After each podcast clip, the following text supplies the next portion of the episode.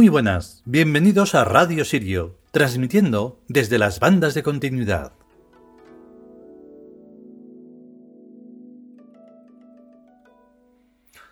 Pues digamos que va de magia, pero este cuarto inmortal va de magia práctica, yo pienso. Es lo que he podido intuir tras mm, leer nuevamente este mm, magnífico texto.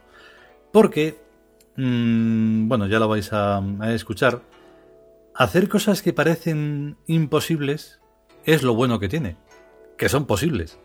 Pero sobre todo, claro, porque se tiene una, mm, una mentalidad que crea esa posibilidad. Sin esa mentalidad, nada es posible. Y por lo tanto, se crea uno como enfangado ahí en un, en un nada, o sea, en una no evolución. Y al no evolucionar, pues efectivamente estás en la nada. Por eso es tan discutible todo cuanto de extraordinario pueda ocurrir y que hay muchas gentes que aunque lo estén viendo no se lo creen porque su orna, o sea, su forma de, de, constitución mental no pueden sentirlo y entonces no hay nada que, de, qué discutir. Por eso es tan complicado todos estos temas que tienen que ver con lo extraordinario. Y la mitología, los, mm, los arquetipos, todo esto requieren de una mentalidad que esté mm, preparada no solo abierta, sino preparada. Vamos con el capítulo.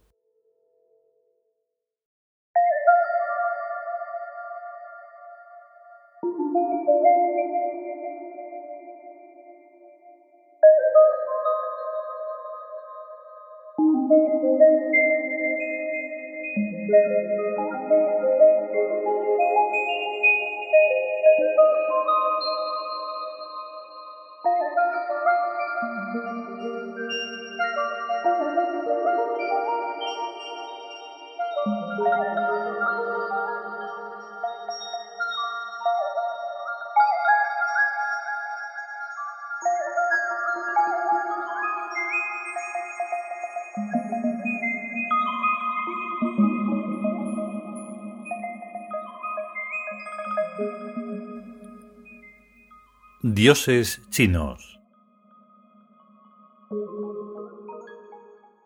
Zhang Gou-Lao. Texto. Zhang Gou-Lao es el cuarto de los ocho inmortales y uno de los más atrayentes, por su especialidad mágica. Solía transitar por las calles montado en un asno blanco que cuando no necesitaba metía en un saquito que llevaba al hombro y del que podía salir hasta un ejército completo. El misterio de Zhang Gou-Lao es haber comprendido que la materia no existe, que es una ficción compuesta tan solo por puntos geométricos que se adhieren a determinada estructura invisible, pero que funciona como una red que atrapa a esos puntos geométricos. Lo importante y extraordinario no es comprender esto, sino lo que hace Zhang jugar con ello, dominarlo, darle forma en el tamaño deseado, lo que es algo realmente útil y sorprendente, pero posible y por lo tanto real.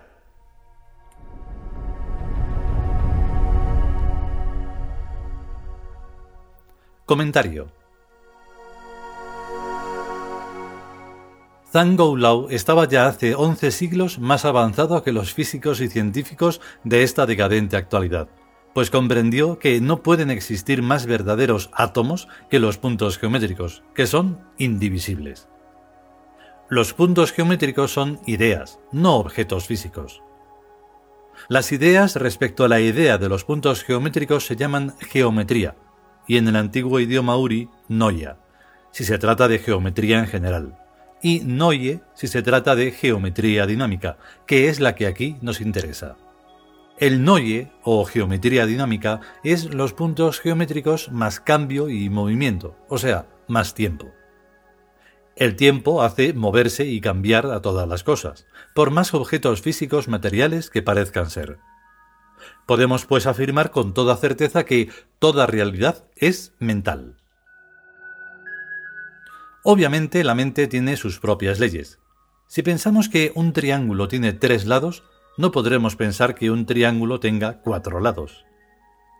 Si pensamos y creemos que la materia es algo, no podremos pensar y creer que la materia no es algo. Pero no por no poder pensar ni creer que la materia no es algo, vamos a conseguir que la materia sea algo. Estaremos equivocados, como siempre lo han estado los seres humanos, pues tanto peor, ya que las cosas son como son y no son como no son.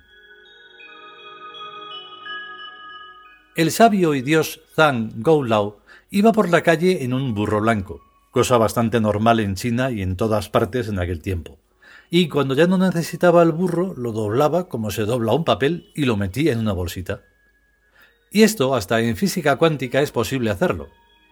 La cosa está en que el tamaño es un relativismo, ya que las cosas son grandes en comparación con cosas menos grandes, como son pequeñas en comparación con otras cosas menos pequeñas.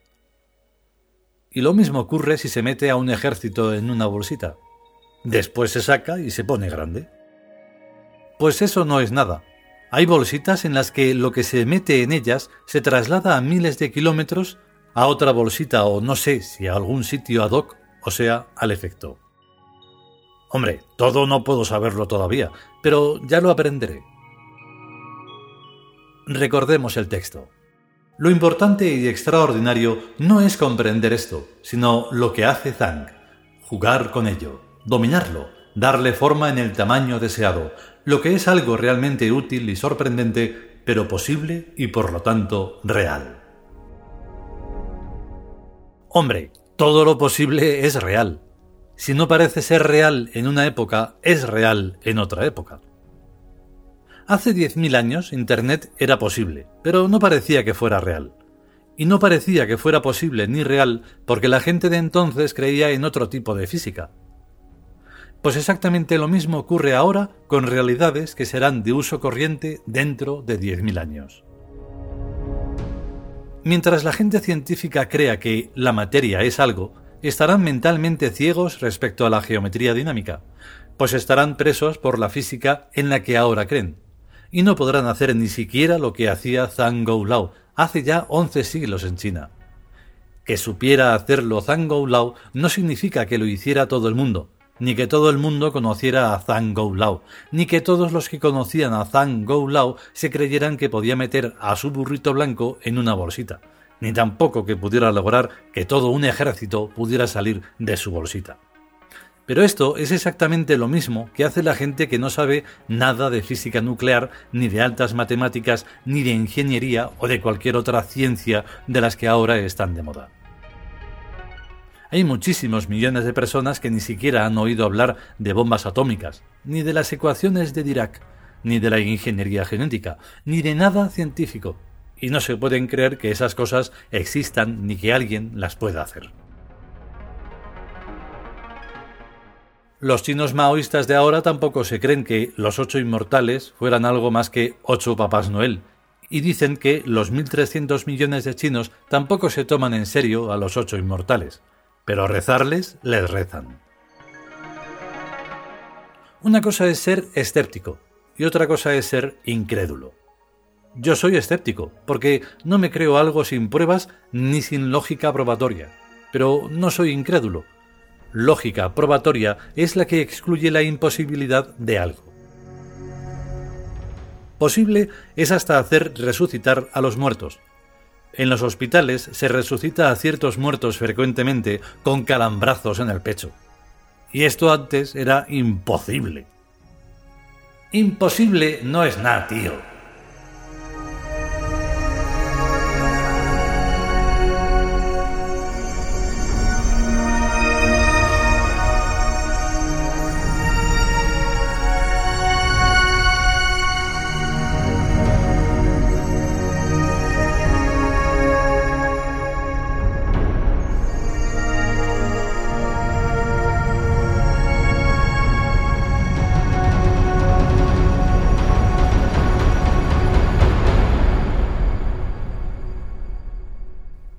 Y hasta aquí este capítulo dedicado al dios Zhang Goulao.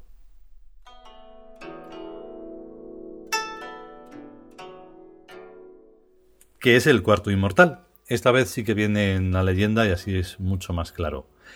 El caso es que de todas maneras es muy curioso cómo en, en todo el mundo de Oriente mm, sobre todo en el lejano oriente, las leyendas, las historias, todo lo que se cuenta es como muy tajante.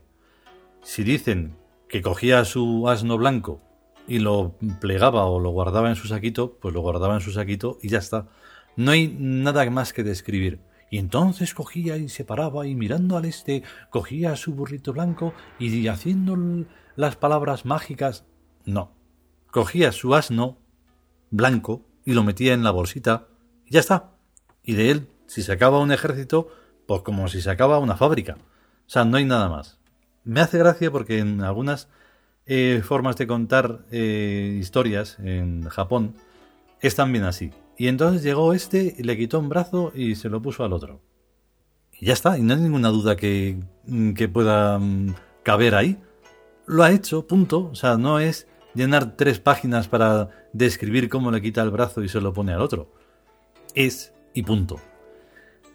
¿Qué ocurre? Que cuanto más civilizado cree que es uno, o más moderno, o no sé cómo es la cosa, pues requiere de más, mmm, más tricunloquios y más darle vueltas a, a la cosa. Y no, no es eso. Molaría que se pudiera hacer más, porque así los arquetipos y la mitología sería mucho más sencilla de comprender. Pero todo eso está en la mente, entonces poco hay que hacer. Si podemos, y sobre todo si queremos, volveremos con un nuevo capítulo Mientras tanto, a cuidarse y a estar bien. Y hasta luego.